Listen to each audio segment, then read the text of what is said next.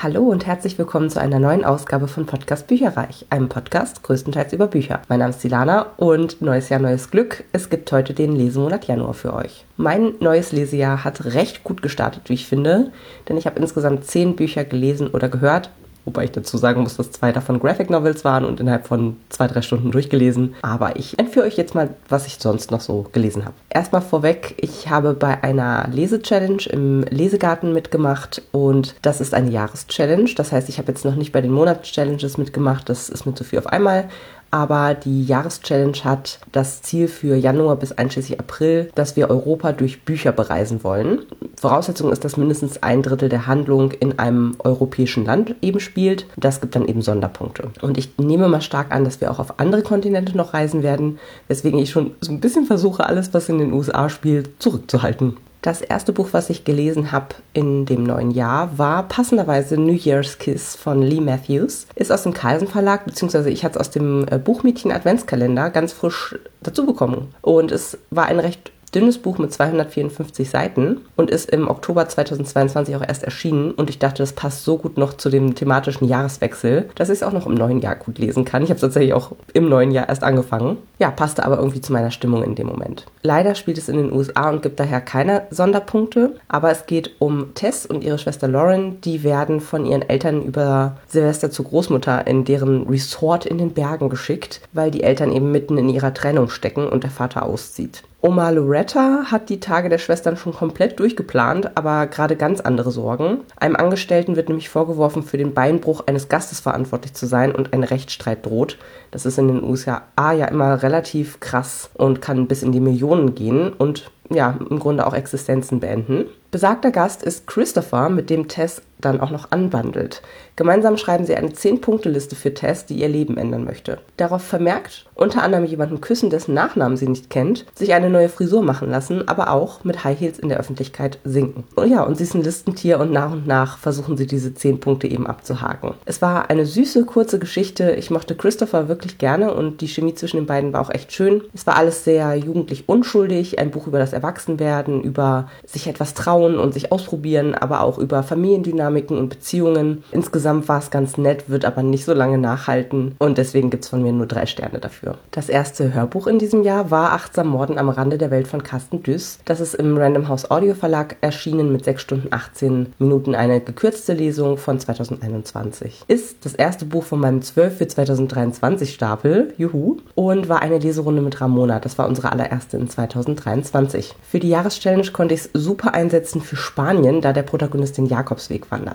Und es war wieder gelesen vom Autor und ich muss auch echt sagen, ich finde es echt gut, wie er es macht. Und da steht eigentlich vielen anderen Hörbuchsprechern in nichts nach. Es geht um den achtsamen Rechtsanwalt Björn Diemel, der immer wieder achtsam mordet. Dieses Mal ist er auf der Suche nach sich selbst und als Flucht vor einer drohenden Midlife-Crisis auf dem Jakobsweg in Spanien unterwegs, als um ihn herum die Pilger sterben. Anschläge auf sein Leben. Wer steckt dahinter und was hat das mit der schiefgelaufenen Geburtstagsparty von Björn vor einigen Wochen zu tun? Wie soll Björn die wichtigen Lebensfragen für sich beantworten, wenn er ständig Pläne schmieden muss, um sein Leben zu retten? Es war wieder super unterhaltsam, denn dieses Mal wurden einige Personen mit so typischen Pilgersymbolen umgebracht, zum Beispiel beim Stierkampf oder mit der Jakobsmuschel. Fand ich total crazy. Einen Kritikpunkt haben wir aber beide nämlich dass der Autor immer wieder wichtige Themen wie korrekte Sprache, Umweltbewusstsein, Gleichberechtigung richtig lächerlich macht und durch den Kakao zieht und das nervt tatsächlich so ab Jetzt Band 3 hat es auf jeden Fall angefangen, richtig zu nerven. Band 4 haben wir auch noch und äh, kommt auch sicherlich noch dran. Ich bin mal gespannt, wie es da so weitergeht mit Björn Diemel. Dieser Band bekommt vier Sterne.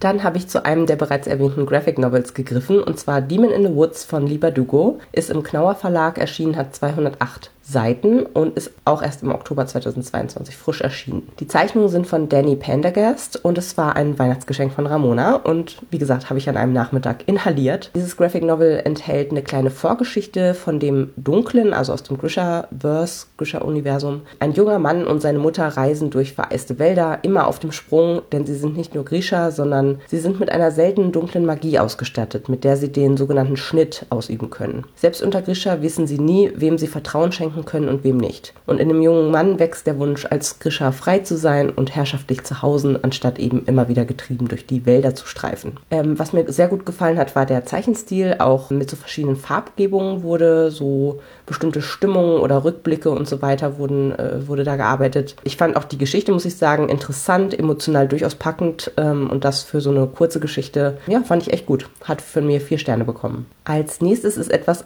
sehr kurzfristig auf meinem Sub gelandet und direkt wieder runtergeflogen, indem ich es gelesen habe. Und zwar Lore Olympus von Rachel Smith oder Smythe, ich weiß nicht genau. Ist im Lux Verlag erschienen, hat 384 Seiten, ist 2022 auf Deutsch erschienen und auch eben eine Graphic Novel. Ich habe das schon mehrfach auf Booktube unter anderem gesehen. Äh, ich gucke sehr gerne momentan Becca and the Books. Und ja, die hat da total von vorgeschwärmt. Ich habe es auch bei anderen schon gesehen. Es geht um die Liebesgeschichte zwischen Hades und Persephone, aber modern interpretiert. Und ja, dann lag das da so bei Thalia und dann habe ich das halt so mitgenommen.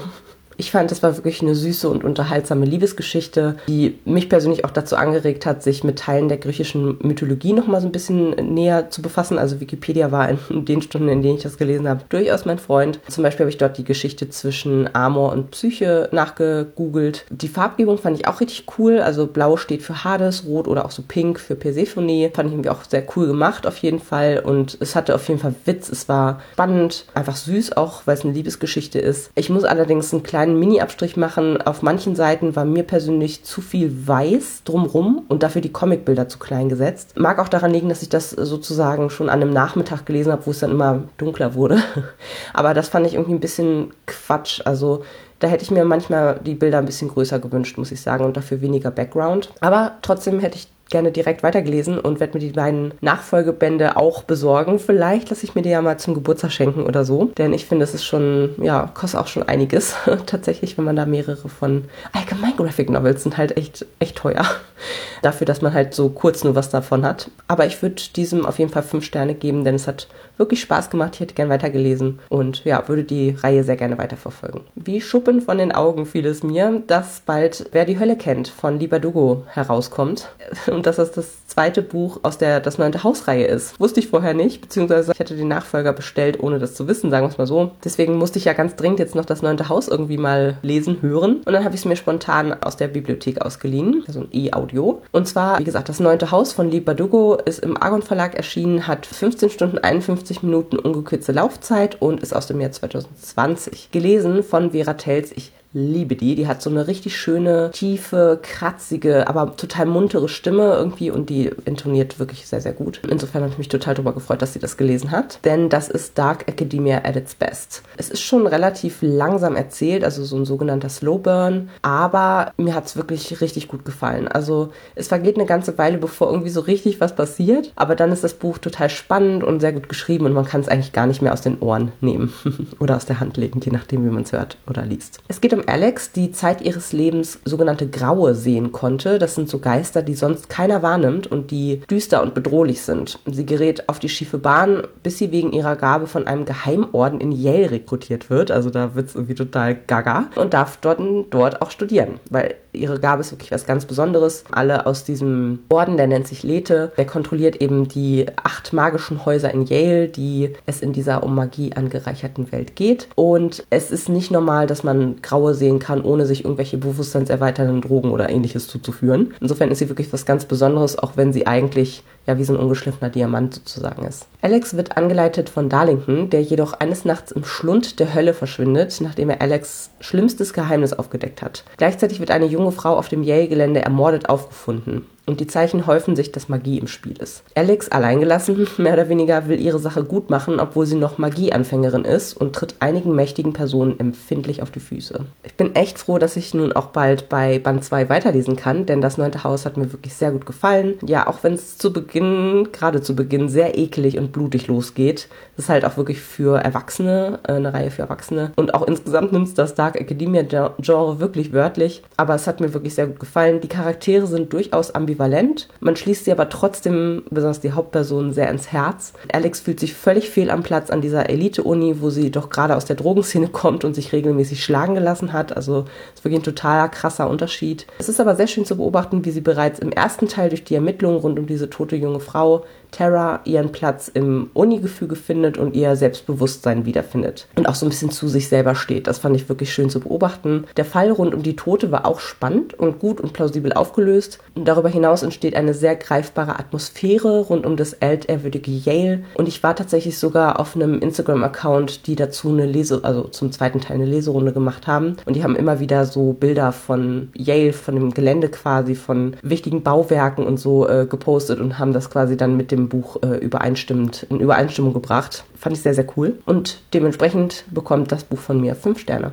Dann habe ich mich direkt an das zweite Buch der 12 für 2023 geschmissen. Und zwar Die magische Gondel von Eva Völler. Das ist ursprünglich aus dem One Verlag. Ich habe es aus der Bücherbüchse äh, Sonderedition mit Abschnitt und hat 333 Seiten. Ursprünglich ist es mal 2011 erschienen. Jetzt die Neuausgabe ist aus 2022. Und für die Jahreschallenge konnte ich es für Italien einreichen. Also es läuft wie geschnitten Brot bei mir. Protagonistin Anna ist nämlich mit ihren Eltern in Venedig, wo ihr Vater archäologische Ausgrabungen Ausgrabung betreut. Dass er einen anachronistischen Brief in den Überresten des Palazzo Tassini findet, bekommt Anna nur mit halbem Ohr mit. Viel zu langweilig, wo ihre Freundin doch gerade Jungsprobleme hat. Aufmerksam wird Anna erst, als sie bei einer Gondelparade auf einmal mit einem Blitz in der Zeit reist und sich auf einmal im Jahr 1499 wiederfindet. Sie erfährt, dass sie den Lauf der Geschichte schützen muss und erst zurück kann, wenn sie eine Aufgabe erfüllt hat. Zum Glück hat sie Sebastiano an ihrer Seite. Das ist ein attraktiver Zeitreisender, der ihr ganz schön den Kopf verdreht. Ich fand es sehr realistisch geschildert, von den diversen schlimmen Gerüchen über die Körperhygiene Hygiene bis zum Bau neuer Gebäude in Venedig, wie das so abgelaufen ist in der Zeit oder auch Alltäglichkeiten wie das Glockenläuten mit den verschiedenen diversen Namen, also was weiß ich, Glockenläuten um neun heißt anders als Glockenläuten um Punkt zwölf. Ja, das wurde alles berücksichtigt, was mir diese Zeit und Venedig als Stadt, in der ich noch nie war, sehr nahe gebracht hat. Und da ist, glaube ich, viel Recherche reingeflossen, was man merkt, aber nicht aufdringlich merkt. Und das finde ich echt ganz gut. Zeitreisegeschichten mag ich auch immer gerne und hier ist es so, dass der Fall an sich abgeschlossen ist, aber eben noch genug Potenzial für die weiteren beiden Teile der ersten Trilogie bestanden hat. Der Schreibstil und die Charaktere haben mir echt gut gefallen, obwohl ich die vielen Wiederholungen der historischen Tagesabläufe zu Beginn ziemlich schnell über hatte.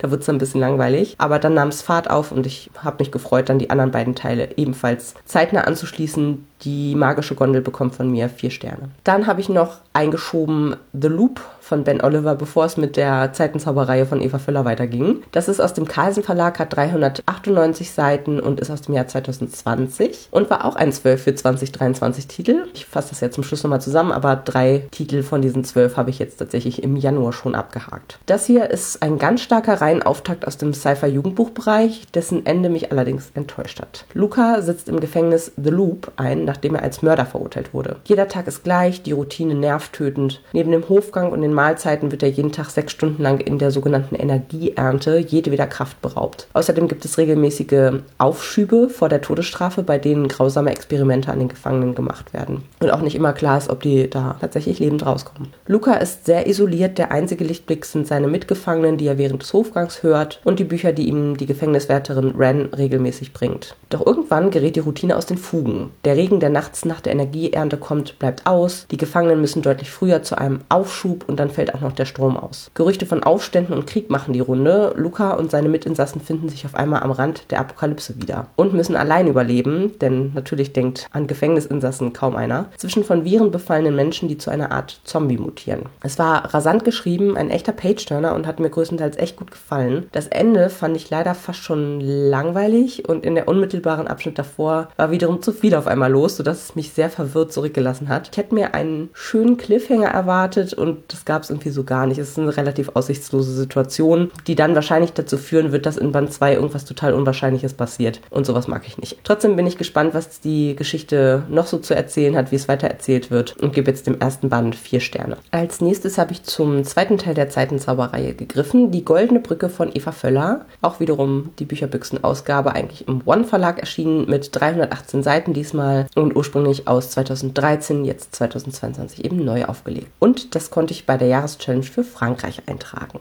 Die Zeitreisende Anna ist dieses Mal nämlich in Paris im 17. Jahrhundert unterwegs und hat nicht nur keine Ahnung, wen sie retten soll, Sebastiano hat auch noch sein Gedächtnis verloren und weiß nicht mehr, wer sie ist. Anna ist also fast auf sich allein gestellt, um die ganze Welt vor fatalen geschichtlichen Fehlern zu retten. Ich muss sagen, dieser Band hat mir nicht ganz so gut gefallen wie Band 1, was sehr stark an Anna lag, die dieses Mal total naiv verpeilt jedem alle Geheimnisse auf dem Silbertablett präsentiert, obwohl sie vorher eingeimpft bekommen hat, dass sie niemandem trauen darf, niemandem. Also zum Intrigenspinnen ist sie echt nicht geeignet und das hat mich so aufgeregt, weil sie in Band 2 ja nun auch schon eine ganze Zeit lang oder eine ganze Weile in der Zeit rumreist und eigentlich eine gewisse Erfahrung oder auch Abgeklärtheit an den Tag legen sollte, aber die ist völlig kopflos ohne diesen Typen und sie weiß ja eigentlich, was auf dem Spiel steht, aber trotzdem spricht sie einfach mit jedem über jedes Geheimnis. Ich fand es total verrückt. Den Zeitreisefall fand ich auch ein bisschen weniger spannend als den im Vorgängerband und deswegen bekommt das zweite Buch von mir drei Sterne. Das nächste Hörbuch, was ich gehört habe, war Zimt zwischen den Welten geküsst von Dagmar Bach. Das ist ein Rezensionsexemplar aus dem Argon Verlag mit einer Laufzeit von 9 Stunden und 7 Minuten und ist im November 2022 relativ frisch erschienen. Für die Jahreschallenge konnte ich es auch eintragen und zwar für Deutschland.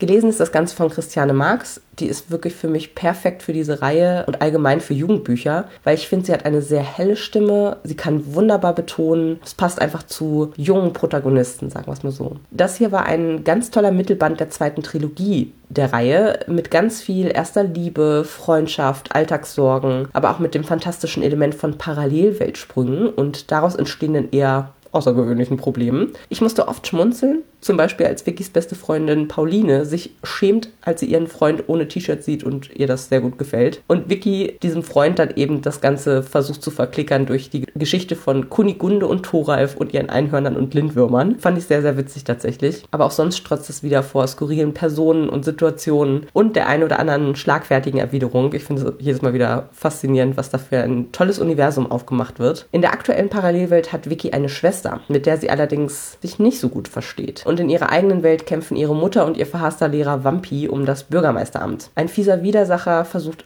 übrigens immer noch Vicky in eine Parallelwelt zu sperren. Und es hat mir wieder wahnsinnig viel Spaß gemacht beim Hören. Ich habe zum Schluss gedacht, war das jetzt eigentlich der dritte Band, weil es ist irgendwie so in sich so ein bisschen abgeschlossen. Aber es soll noch einen letzten Band geben und der kommt auch dieses Jahr noch raus. Ich freue mich da schon sehr drauf. Dieses Jahr hat mir wirklich wieder wahnsinnig viel Spaß gemacht beim Hören und ich gebe dem fünf Sterne. Hier ist noch ein kleiner Ausschnitt für euch.